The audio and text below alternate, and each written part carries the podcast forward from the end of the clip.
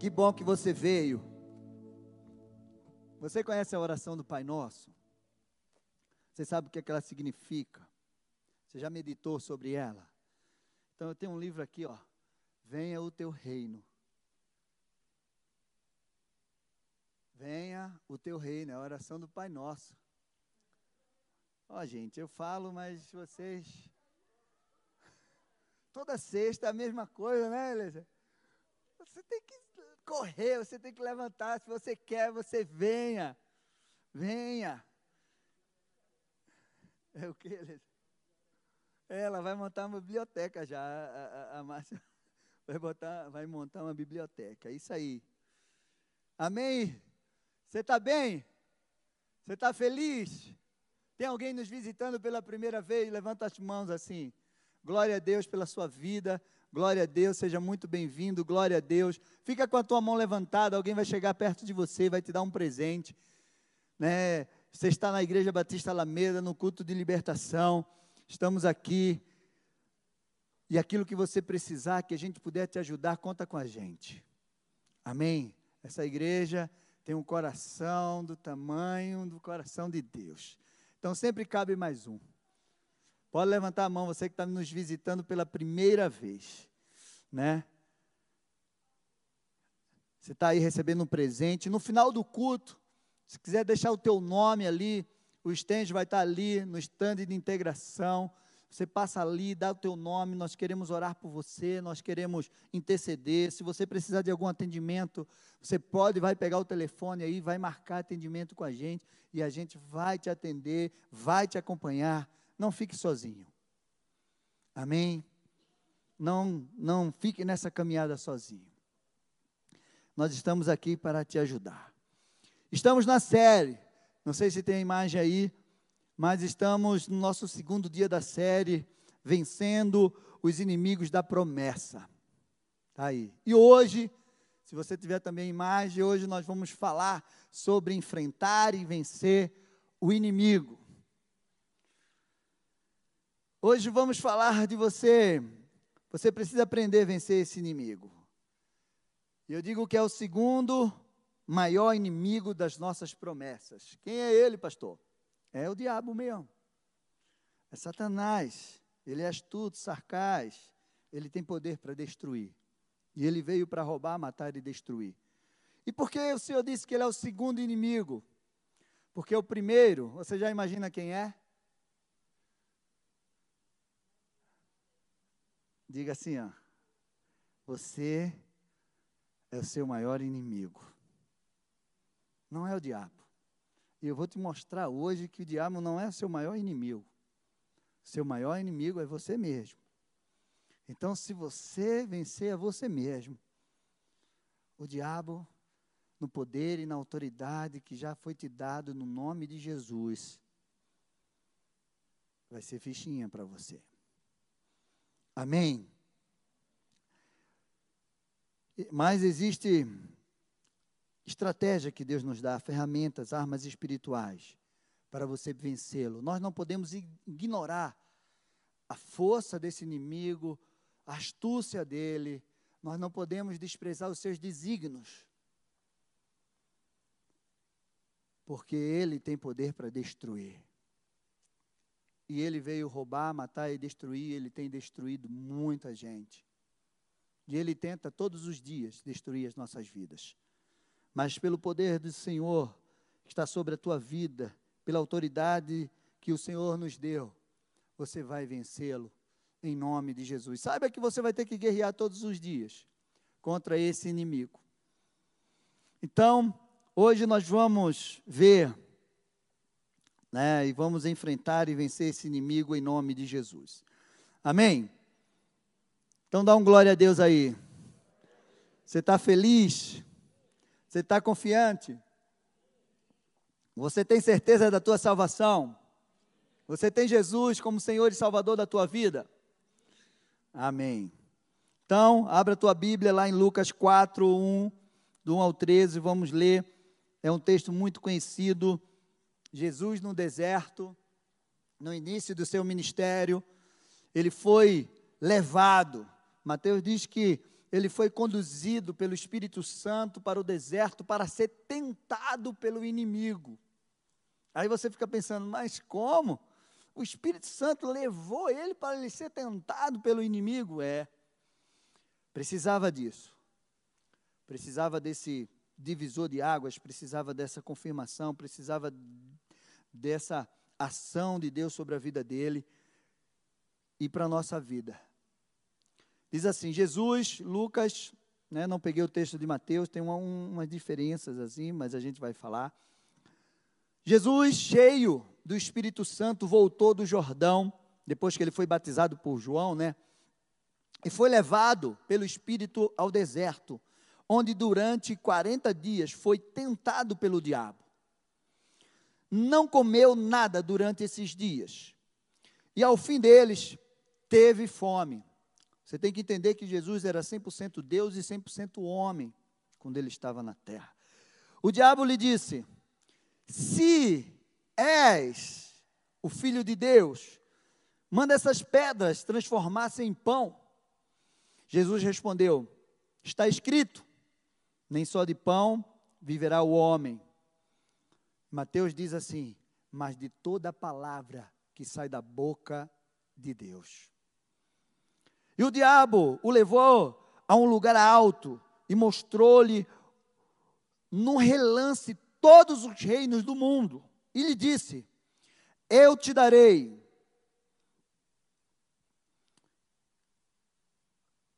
Eu te darei toda a autoridade sobre eles e todo o seu esplendor, porque me foram dados, preste bem atenção nisso, me foram dados e posso dá-los a quem eu quiser. Então, se me adorares, tu será, tudo será teu. Jesus respondeu: Está escrito: adore o Senhor, o seu Deus, e só a Ele preste culto. Eu quero que você preste atenção nesses detalhes. O diabo levou a Jerusalém e o colocou na parte mais alta do templo e lhe disse: Se és o filho de Deus, joga-te daqui para baixo, pois está escrito: Ele dará ordem aos seus anjos a seu respeito para o guardarem. Com as mãos ele o segurarão, para que você não tropece em alguma pedra. Jesus respondeu: dito está. Não ponha à prova o Senhor, o seu Deus. Tendo terminado todas essas tentações, o diabo o deixou até a ocasião oportuna. Mateus diz que quando o diabo deixou, os anjos vieram e serviram aos, a Jesus. Esse texto é muito conhecido, a tentação de Jesus no deserto. É. Para quem acha que o diabo não existe, está aí. Até Jesus foi tentado por ele. E o diabo tentou Jesus para impedir com que ele vivesse a promessa de Deus para que ele cumprisse a sua missão. Foi no início, ali iria começar o seu ministério. A primeira coisa que você precisa entender que no início de todas as coisas, no início de muitas coisas na tua vida, onde está nascendo algo novo para você, o diabo vai te tentar. O diabo vai tentar matar você, parar aquilo que você está começando. O diabo é especialista a tentar matar no nascedouro. Ele fez isso com Moisés. Ele fez isso com Jesus um decreto foi liberado por Faraó e pelo imperador para que Moisés morresse quando era pequeno, quando nasceu. Quando Jesus nasceu, a ordem foi matar todas as crianças. E Jesus usou a mesma estratégia. No Egito. Jesus foi para o Egito, Moisés foi criado na casa de Faraó. Então, você precisa ter esse entendimento Não se engane. O diabo não brinca de destruir, mas ele não conseguiu destruir Jesus. Jesus venceu ele em todos os rounds, vamos dizer assim. Lucas diz que aos 40 dias Jesus foi tentado. Mateus fala que quando Jesus teve fome, o diabo apareceu para ele naquele jejum de 40 dias. Algo sobrenatural, algo né, é, é, poderoso estava acontecendo naquele lugar, naquele deserto. Jesus estava prestes a começar o seu ministério. E a palavra de Deus diz que ele foi levado. Era como se fosse uma prova.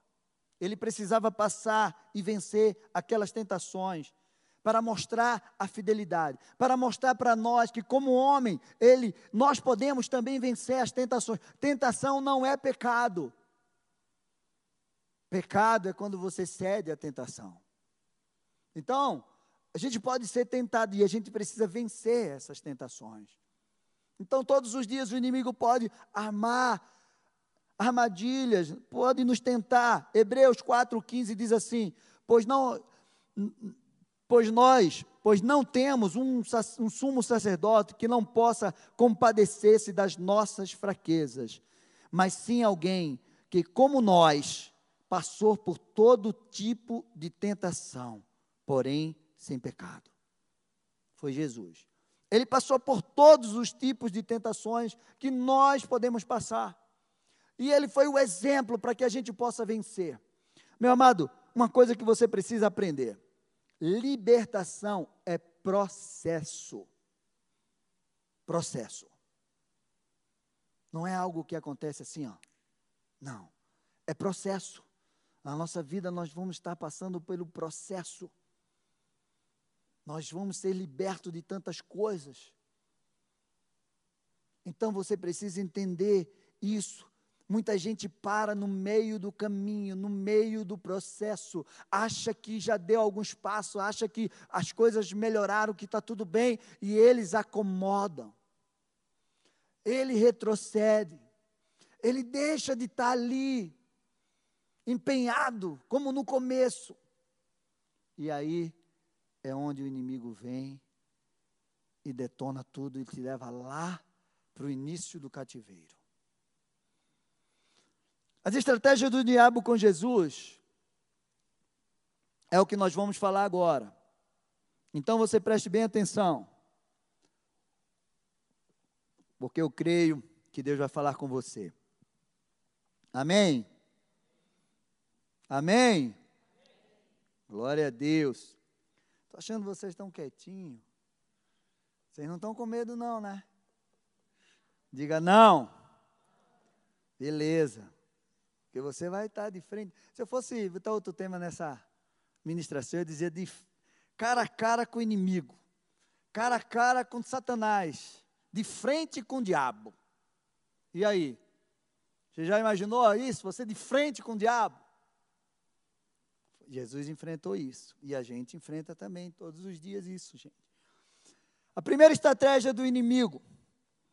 Jesus, ele chegou no momento que Jesus teve fome. Depois de jejuar 40 dias, no momento de fragilidade.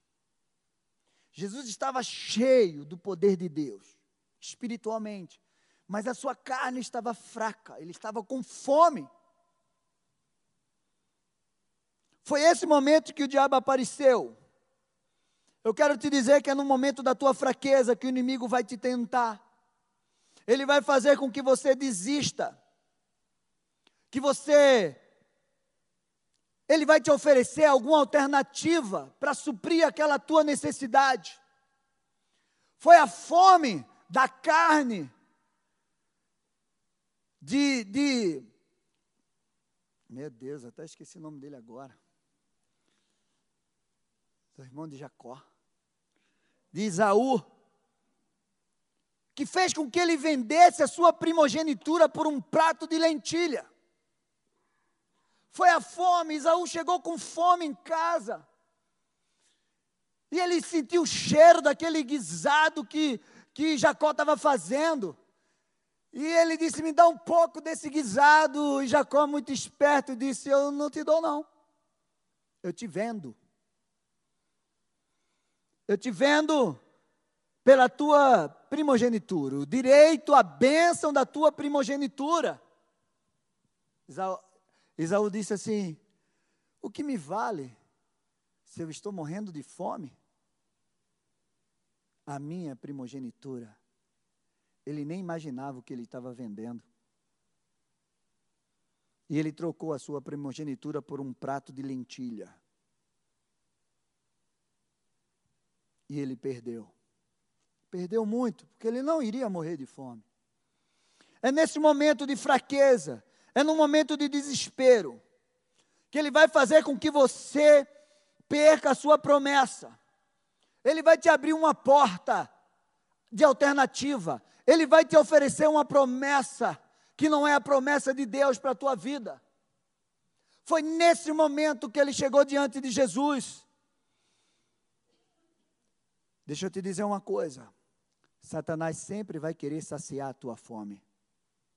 A minha pergunta para você é: você tem fome de quê? Qual é a tua fome? Você tem fome de quê? Porque Ele vai querer saciar a tua fome, Ele vai te dar, Ele vai te oferecer algo que vai suprir a tua fome momentânea. E aí é onde você pode perder. No momento você vai achar que está ganhando. Ele chegou nesse momento de fraqueza. Tome cuidado com a tua fome. Tem gente que tem fome, não de comida. Cuidado. Segundo lugar, a estratégia dele foi colocar em dúvida a identidade de Jesus. No momento do teu desespero, no momento da tua luta, no momento que você mais precisa confiar quem Deus é e quem você é em Deus, Satanás vai dizer: se tu és filho de Deus, por que você está passando por isso? Se Deus te ama, por que Ele está permitindo que você passe por isso? Se você tem autoridade de Deus na tua vida, por que você não consegue vencer essa luta? Por que você não consegue me repreender? Se tu és filho de Deus, por que você está passando por essa dificuldade financeira? Por que a tua família está nesse conflito? Por que você está passando por essa enfermidade? Se tu é filho de Deus, por que você está nessa sentença? Por que você está nessa prisão e não consegue sair? Ele vai colocar em dúvida a tua identidade em Deus. Jesus nem respondeu para ele. Jesus não disse, vou te mostrar que eu sou filho de Deus. Jesus sabia quem ele era e quem era Deus na vida dele. Mas tem muita gente, eu não sei se você já passou por isso, mas eu já passei por situações na minha vida, principalmente no começo da minha caminhada, que eu dizia: Senhor, por que o Senhor permitiu isso? Por que eu estou passando por isso? Eu acho que o Senhor não está me ouvindo. Eu acho que o Senhor não quer me abençoar. Eu acho que o Senhor não me ama. Será que só foi eu que passei por isso? Antes de entender cada processo de Deus na minha vida, antes de entender quem eu era e quem Deus é para mim, Foi isso que Satanás fez. Duas vezes ele perguntou: Se tu és filho de Deus, por que você não transforma essas pedras em pães? Se tu és filho de Deus, te joga daqui, porque aos seus anjos ele vai te dar ordem. e Ele vai te salvar. Meu amado, tem momento que você não precisa mostrar nem provar para o diabo que você é filho de Deus. Você precisa ter a convicção que você é. E você vai mostrar essa convicção com a tua atitude. Não é com palavras. Porque Jesus não falou nada. Ah, vou te mostrar que eu sou filho de Deus mesmo. Não. Ele só disse o que estava escrito. Está escrito. Jesus usava Deuteronômio 6, está escrito isso aqui, ó. Que nem só de pão viverá o homem, mas de toda palavra que sai da boca de Deus. Ah, você está passando por essa situação de escassez? Cadê o teu Deus? Você está passando por uma necessidade. Que pai é esse que te abandonou nesse momento? Quem você é em Deus e quem Deus é para você. São duas coisas muito importantes para você chegar e viver o propósito e realizar a missão. Quando nós trabalhamos com processo de libertação, a primeira coisa que a gente precisa entender é a nossa identidade em Deus. Eu ministrei duas palavras, dois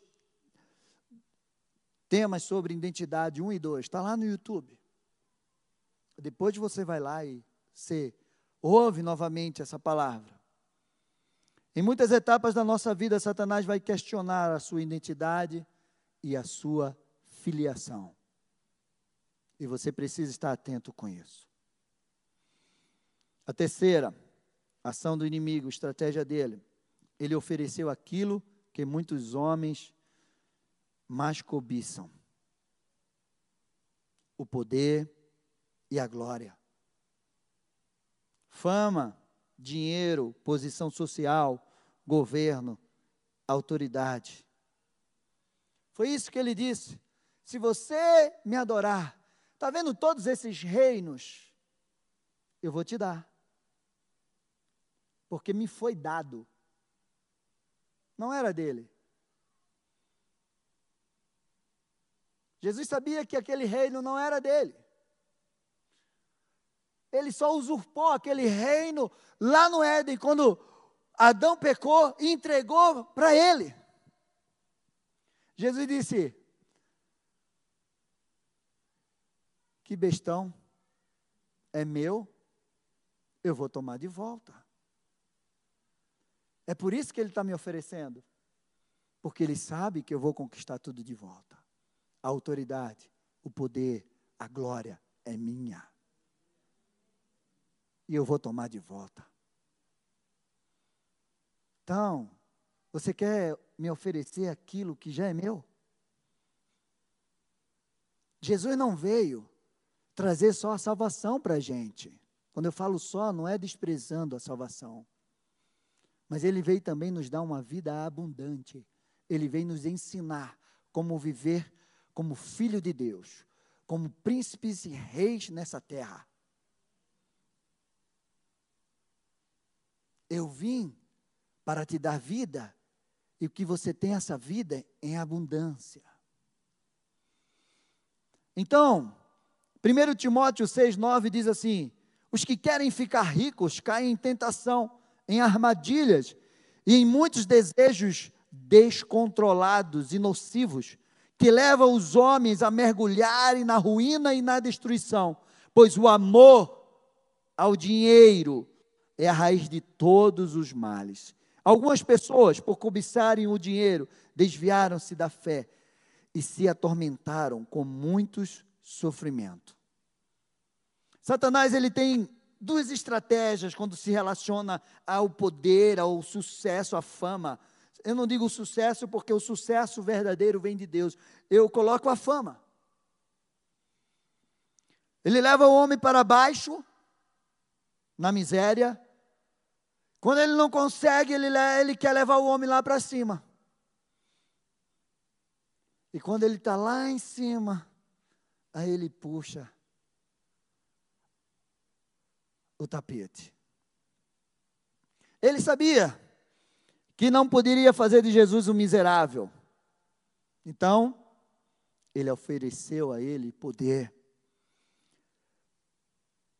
Porque o que a gente acabou de ler aqui foi que muitos, por cobiçarem esse poder, esse dinheiro, amar ao dinheiro, se afasta de Deus. É uma estratégia do inimigo. Pastor, mas ter dinheiro, ser rico, é pecado, é ruim? Não. Mas se você colocar o dinheiro, a fama, os bens materiais acima de Deus, acima das pessoas, aí você vai perder tudo.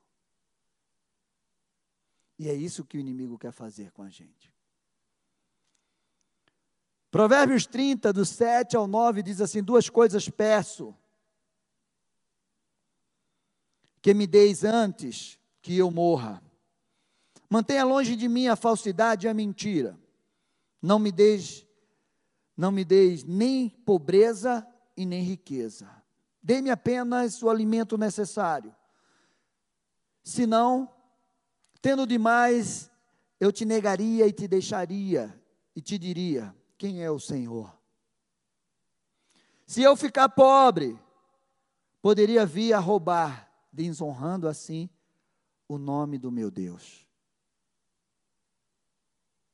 Você entendeu agora? Não se iluda. Satanás conhece a palavra de Deus e conhece as nossas fraquezas. Ele sabe aquilo que te afasta de Deus. Ele sabe aquilo que nos afasta de Deus. Ele conhece as nossas fraquezas. E Ele vai colocar tudo, aquilo que te afasta de Deus, diante dos teus olhos. Para que você tome aquilo na tua vida. E você precisa estar atento para saber aquilo que vem de Deus e aquilo que não vem de Deus para a tua vida. Amém? Vocês estão aqui? Vocês estão comigo? Aleluia. Vocês estão com Jesus? Isso é mais importante. Mas Jesus venceu o diabo. Agora começa a parte melhor. Porque ele sabia quem ele era e quem Deus era pra, na vida dele. Você sabe quem você é? Você sabe qual é a sua identidade? Meu amado, a sua identidade está aliançada com o teu propósito e a tua missão de vida. Você precisa saber quem você é. Quando as pessoas vêm diante de mim, no atendimento, para começar o processo de libertação, a primeira coisa que eu pergunto para elas é, depois de algumas, é: quem é você? E muitas vezes as pessoas me dão um nome, uma profissão, uma situação, um número. Dificilmente as pessoas dizem, em primeiro lugar, eu sou filho de Deus. Ela diz: meu nome é tal, eu vivo assim, eu faço isso, eu tô, e eu estou nessa situação hoje. As circunstâncias que você passou, ou que você está passando, não pode ditar quem você é não pode dizer que a sua identidade é em Deus. Você tem uma, uma identidade em Deus, você tem uma identidade original, você tem uma identidade espiritual que foi te dada antes da fundação do mundo, antes de você estar no ventre da tua mãe, você já tinha uma identidade em Deus. Você nasceu com um propósito.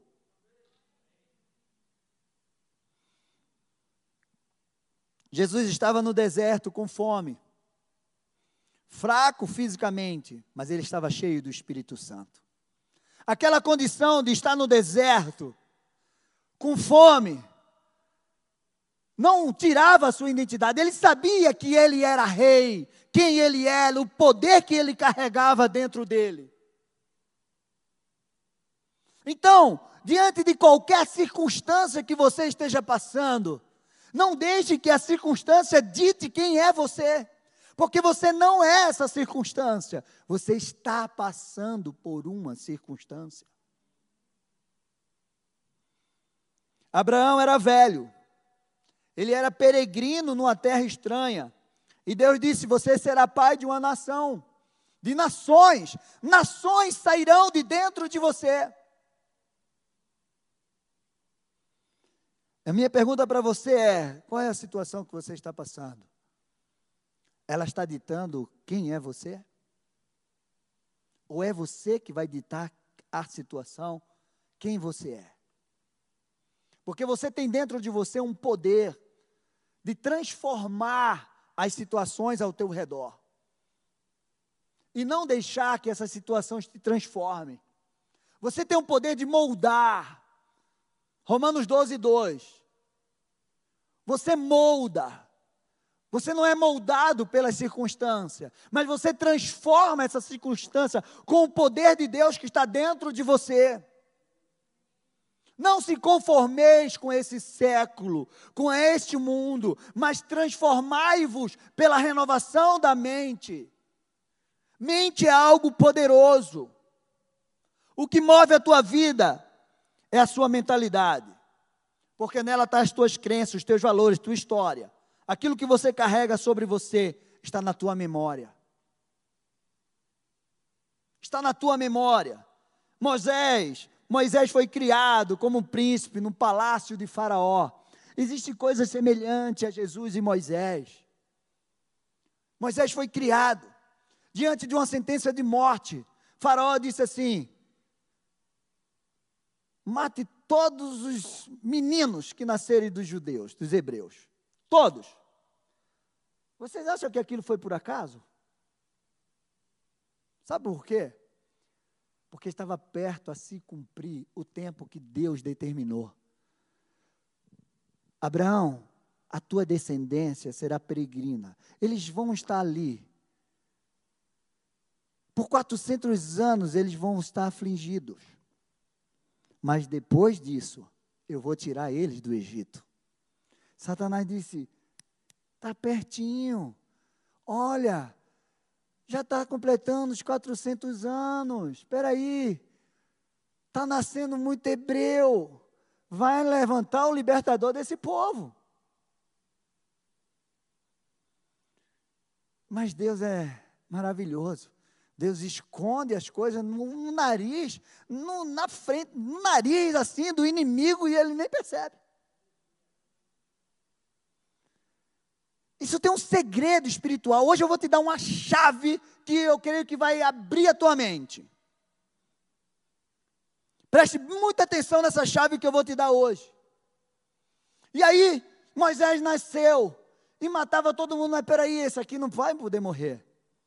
Faz um cestinho, bota ele lá, cobre e lança no rio Nilo. E aí, Moisés foi parar bem na frente das filhas de Faraó. E aí disseram assim: olha que menino lindo, esse aqui ninguém vai matar, esse aqui meu pai não vai matar, esse aqui eu vou adotar ele.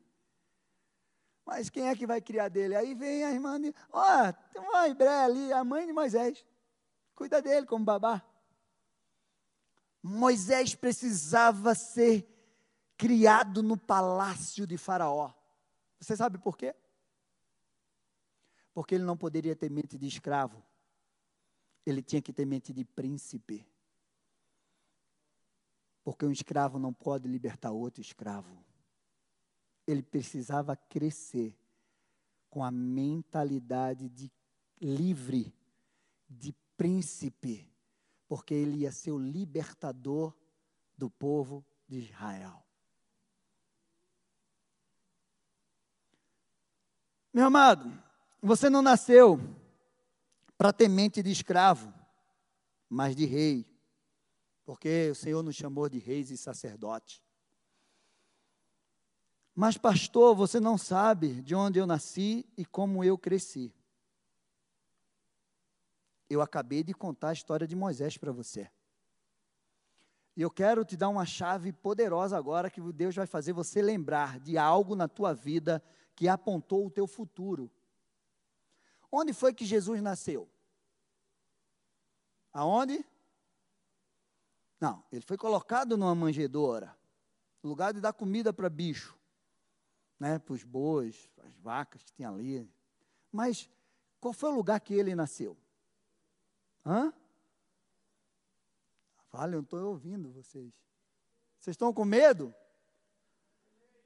Belém, mas aonde? Na estrebaria? No curral? Como era o nome daquilo?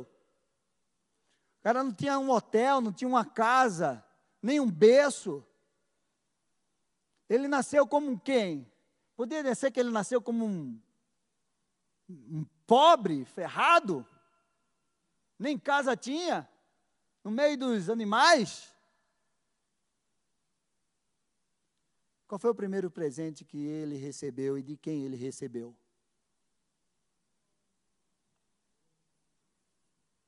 Três reis vieram até ele, guiado por uma estrela, e trouxeram para ele ouro, incenso e mirra.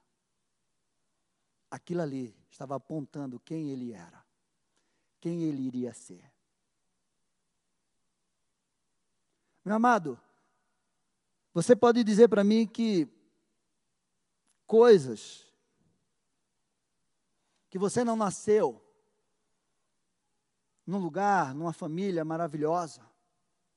Você não nasceu num lugar maravilhoso, você foi oprimido, você passou por necessidades, por tantas coisas, mas eu quero que você agora comece a lembrar que algo pode ter acontecido na tua vida e você nem percebeu. Alguém que cruzou o teu caminho, alguém que te ajudou de alguma forma, alguém que apontou o teu futuro e você nem percebeu, alguém que te chamou, um lugar que você passou, um trabalho que você teve na tua vida, alguém que te estendeu a mão, algo que você recebeu, que Deus estava dizendo, meu filho, você está aqui, mas não é aqui o teu lugar. Não é essa vida que você vai viver. Preste atenção, eu estou te apontando algo poderoso sobre a tua vida. Aonde você vai chegar? Meu amado, eu nasci numa família muito simples. A minha mãe criou seis filhos praticamente sozinha, porque se separou do meu pai, depois meu pai morreu. Foram, eram seis filhos. Eu era o quinto dos seis. Eu não, pode, eu não posso dizer assim, ah, eu era mais pobre de Manassés, da tribo de Benjamim. Não. Mas eu cresci num lugar simples. Família simples. Minha mãe saía de manhã, só voltava à noite para sustentar seis filhos. E esse, quando eu estava fazendo isso aqui, eu me lembrei de algo que aconteceu com a minha vida, diferenciado dos meus irmãos. Porque eu estudava numa escolinha, essa escolinha, criança ali, aquela casa, sabe como é uma casa que a turma faz escolinha? E eu estudava numa escolinha dessa. E a minha mãe tinha um salão de beleza. Ela trabalhava a semana toda numa empresa chamada Kodak. Revelação. Preste atenção, gente. Revelação. E final de semana ela tinha um salão de beleza em casa ali, na, na parte da frente da casa, ela fez um salão e ela atendia os clientes lá. E tinha uma, uma cliente dela que era diretora de uma escola particular, que ficava na rua que a gente morava. E um dia eu, pequenininho, entrei naquele salão e eu vi lá, o nome dela era Dona Alzira. E aí eu disse, Dona Alzira, deixa eu estudar na sua escola. E a minha mãe, que é isso, menino? Eu não tenho dinheiro para pagar. Porque era caro. E aí ela disse assim: Vai lá segunda-feira, filho.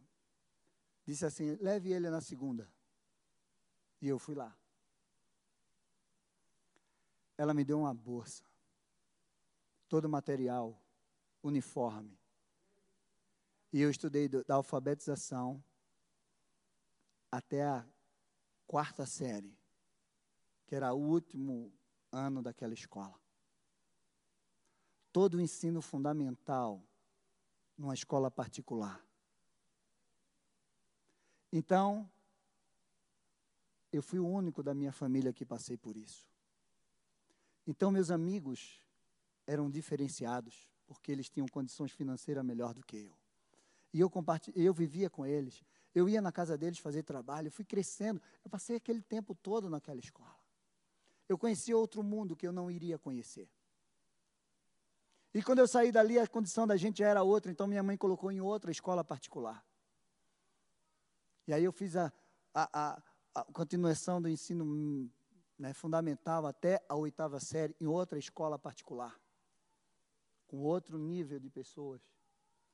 E dali eu fui, as coisas foram melhorando cada vez mais. E quando eu estava fazendo essa ministração, eu me lembrei de onde Deus me levou, o meio que Ele fez com que eu crescesse, porque Ele queria me dar outra mentalidade.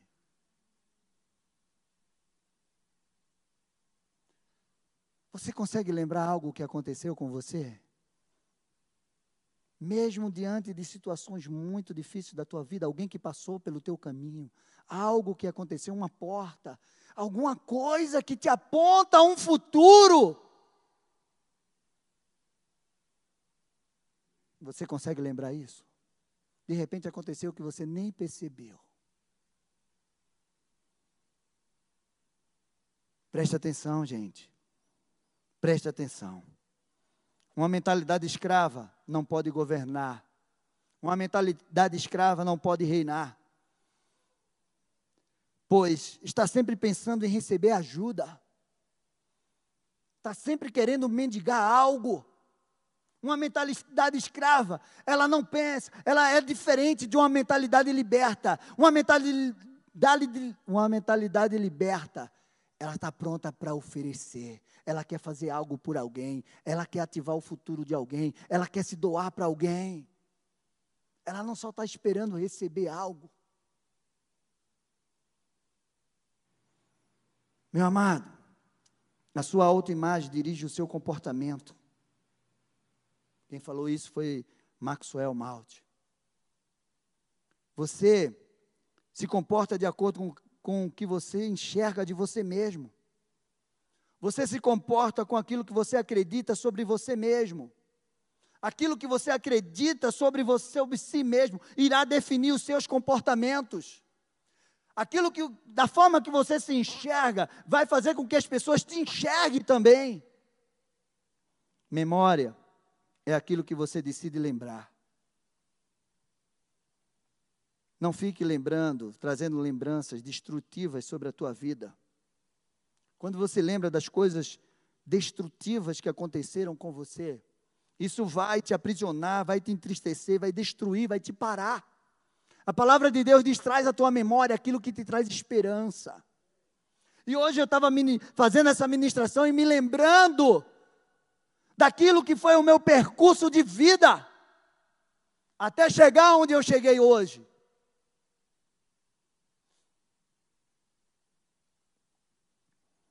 Quando uma mente escrava governa, a terra estremece. Você acredita nisso? Provérbios 30, 21, 23 diz assim: Três coisas fazem tremer a terra. Tem tradução que diz estremecer a terra. E a quarta, ela não pode suportar.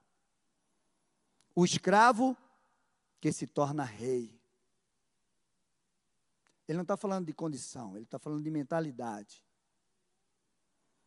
O insensato farto de comida. A mulher desprezada que por fim se casa. E a escrava que toma o lugar da sua senhora. Uma mente escrava não pode governar. José não tinha mentalidade escrava. Davi não tinha uma mentalidade escrava. Moisés não tinha uma mentalidade de escravo. Por isso, eles puderam governar. Hoje você precisa quebrar toda a mentalidade escrava da tua vida, em nome de Jesus. Você é filho de Deus, você é filho do Criador, o Criador do universo todo-poderoso. Aquele que tem todas as coisas, aquele que te criou a sua imagem e a sua semelhança, aquele que colocou dentro de você um tesouro. Você é um vaso com um tesouro dentro, e esse vaso precisa ser quebrado, e esse tesouro precisa vir para fora, e as pessoas precisam ver essa luz que está dentro de você, porque não se pode é, colocar uma lâmpada embaixo de uma mesa, precisa ser colocada em cima, para que ilumine toda a casa, toda a cidade. Existe uma luz dentro de você. Você precisa entender isso. Jesus nem deu bola para o diabo. Quando ele quis colocar em dúvida a sua filiação, a sua identidade, Jesus não deu bola para ele, porque ele sabia quem ele era. Você sabe quem você é? Você sabe quem é Deus na tua vida? Você sabe aquilo que você pode fazer? O poder que você tem? Aonde Deus pode te levar? Você sabe? Você consegue enxergar o teu futuro?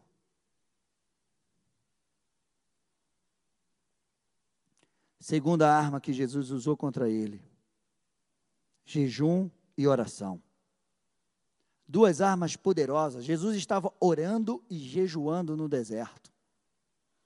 Meu amado, certa vez Jesus se deparou com os discípulos que não conseguiram curar um menino que estava possesso, e o pai do menino disse: Senhor, meu filho está aqui, e levei a teus discípulos, e eles não puderam expulsar, curar meu filho.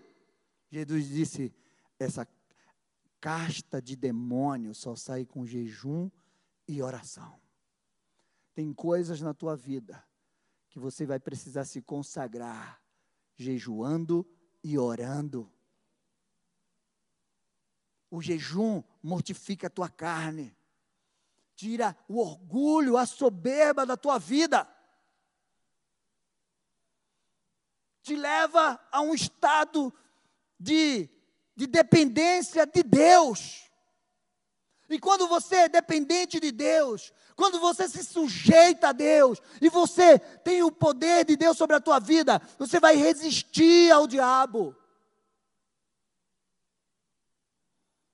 Tiago 4, 6 e 7 diz assim: em sede graça maior, por isso diz a Escritura: Deus se opõe aos orgulhosos, mas concede graças aos humildes.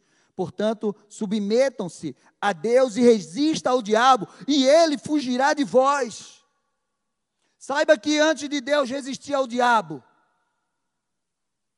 ele precisa resistir os soberbos e os orgulhosos. Você precisa jejuar, orar.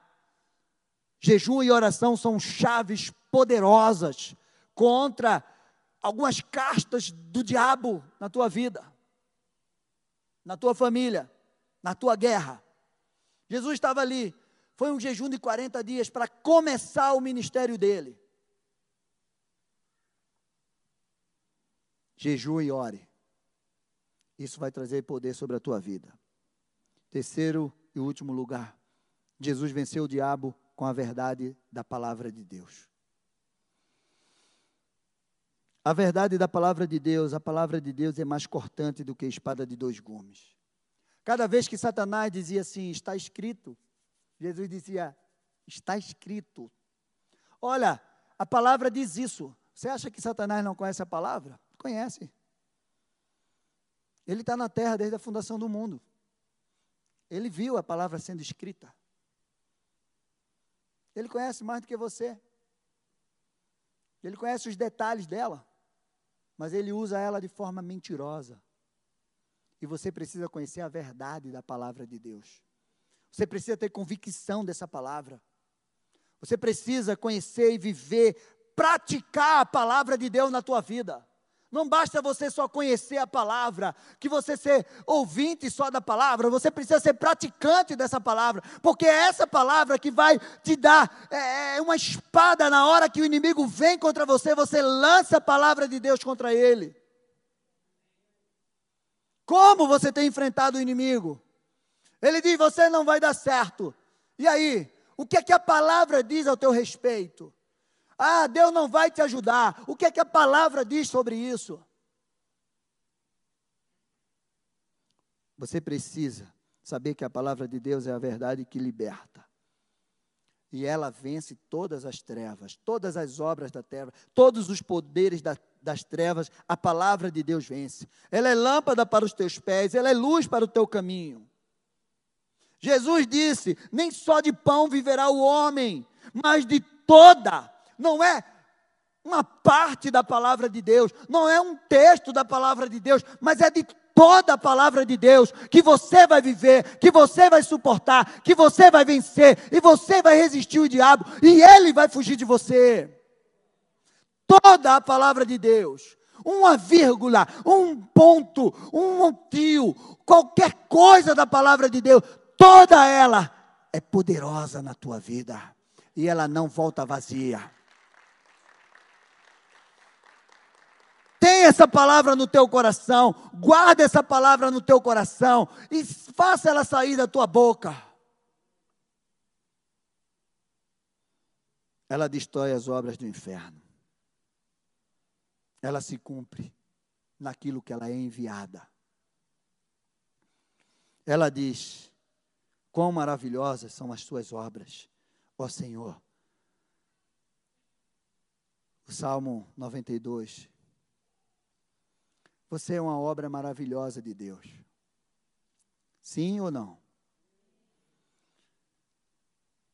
O Salmo 139, 14 diz assim: Graças te dou, visto que de modo assombradamente, assombrosamente, maravilhoso me formaste as tuas obras são admiráveis e a minha alma sabe muito bem.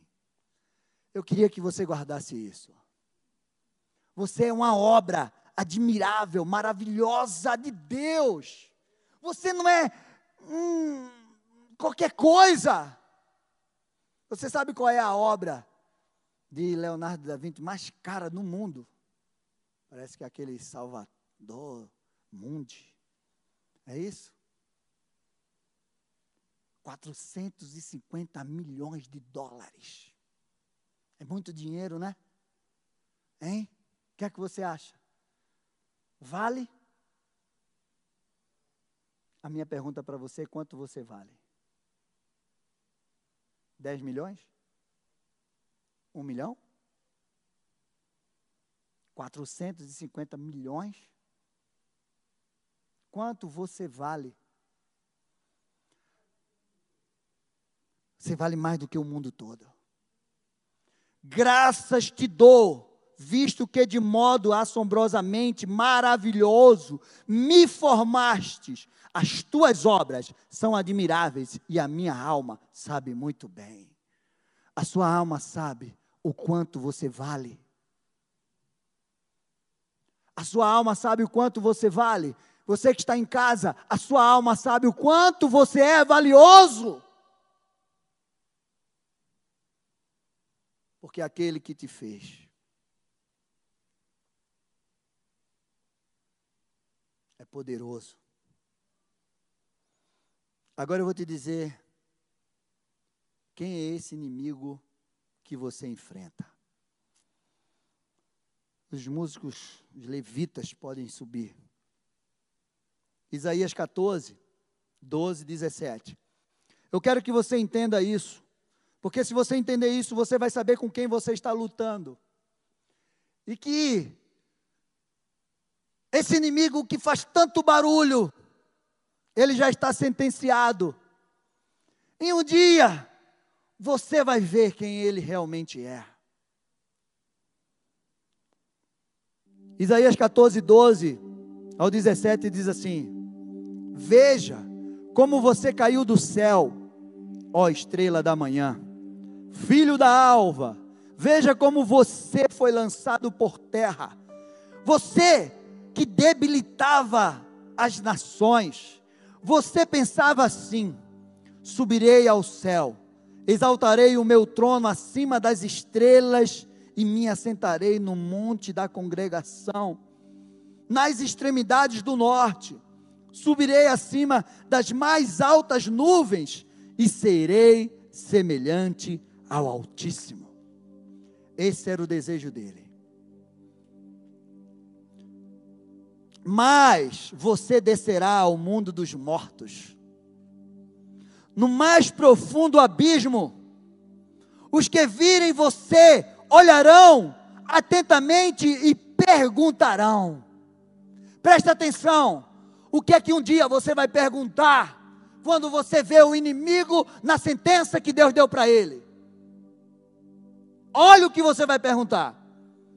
Este é este o homem que fazia a terra tremer e que abalava os reinos? Você não vai acreditar, porque você vai ver uma figura tão insignificante que abalava reinos nessa terra, que abalou a tua vida por tantos anos. Você não vai acreditar. Que transformava o mundo num deserto e arrasava as suas cidades? Você não vai acreditar. Que não deixava os seus prisioneiros voltarem para casa. Você não vai acreditar. Sabe aqueles filmes que tem um monstro mecânico, um robô, que destrói toda a cidade? Que é governado por alguém, alguém está lá dentro dele destruindo tudo, todo mundo tem medo. E aí vem um super-herói e derruba, e aí tira aquele que está dentro comandando, quando vê, é um homenzinho pequenininho, cheio de amargura dentro, cheio de revolta dentro. E aquele homenzinho pequenininho fez um maior estrago até que vem alguém maior e arranca ele daquele lugar. E ele fica lá, se batendo assim. É assim que você vai ver o inimigo quando você chegar na glória de Deus. Você vai dizer: era esse homem, era esse que abalou as nações, é, foi ele que abalou a minha vida por tanto tempo. Foi Ele que me pediu de viver as promessas que Deus tinha para mim. Como eu pude, como eu pude me entregar a Ele, como eu pude ser enganado por Ele, como eu pude ter medo dos berros que Ele dava. Como eu pude. E aí você vai olhar para a glória de Deus. Você vai conhecer o poder de Deus. Mas eu quero te dizer algo. Você não precisa chegar no céu para ver tudo isso.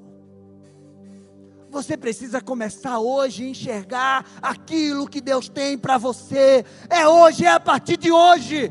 Eu quero que você olhe o inimigo não com os teus olhos, porque você vê ele muito grande. Eu quero que você olhe o inimigo com os olhos de Deus, porque ele vai ficar pequenininho diante dos olhos de Deus.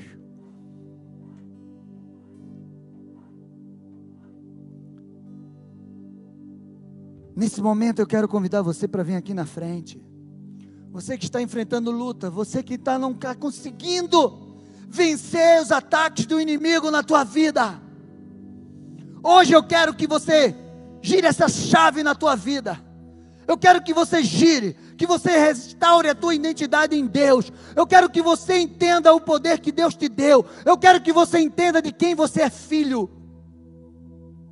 Eu quero que você tire toda a mente de escrava. Eu quero que você lembre de algo que aconteceu na tua vida, que apontou o teu futuro e passou por você e você nem percebeu.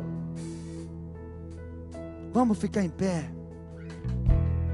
E você pode vir aqui na frente, a gente vai estar louvando. O inimigo não vai mais te oprimir do jeito que oprimia. Como Jesus venceu também nos deu autoridade, identidade e poder para vencer. Deixa eu te dizer algo. Olhe para mim. Eu quero te dizer algo. Você não sabe até onde você pode chegar, até que você chegue lá. Você só vai pensar, vai saber o poder que está sobre a tua vida quando você chega lá. E Deus hoje está te chamando para receber essa unção, para que você chegue lá. Hoje você precisa saber quem é Jesus. E você pode vencer o inimigo que deseja impedir as tuas promessas. Você tem promessa de Deus. Quem aqui tem certeza que tem promessa de Deus? Levanta a mão. Então, se eu fosse você, eu estaria aqui na frente. Porque se você tem promessa de Deus, o inimigo quer impedir a tua promessa. Mesmo que você não esteja vendo, eu quero te dizer que ele está trabalhando nesse momento para impedir que você viva as promessas que Deus tem para você. E se você não se mover, se você não tomar uma posição, se você não tomar uma atitude, você não vai viver essas promessas. Porque ele vai te parar. Mas eu quero te dizer que no poder do nome de Jesus, ele não vai te parar, em nome de Jesus. Vai colocando diante de Deus.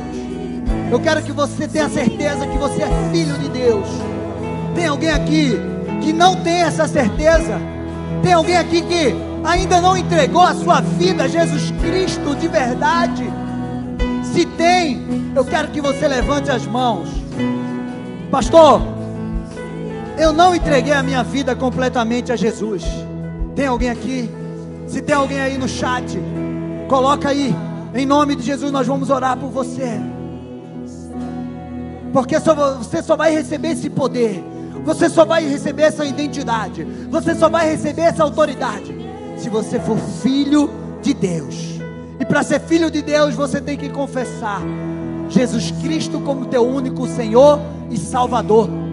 Se você nunca confessou Jesus Cristo como Senhor e Salvador da tua vida, você não vai receber essa autoridade. Mas se você quer nesta noite receber essa autoridade, você levanta as tuas mãos e eu quero orar com você. Eu quero orar com você. Em nome de Jesus. Declara em nome de Jesus.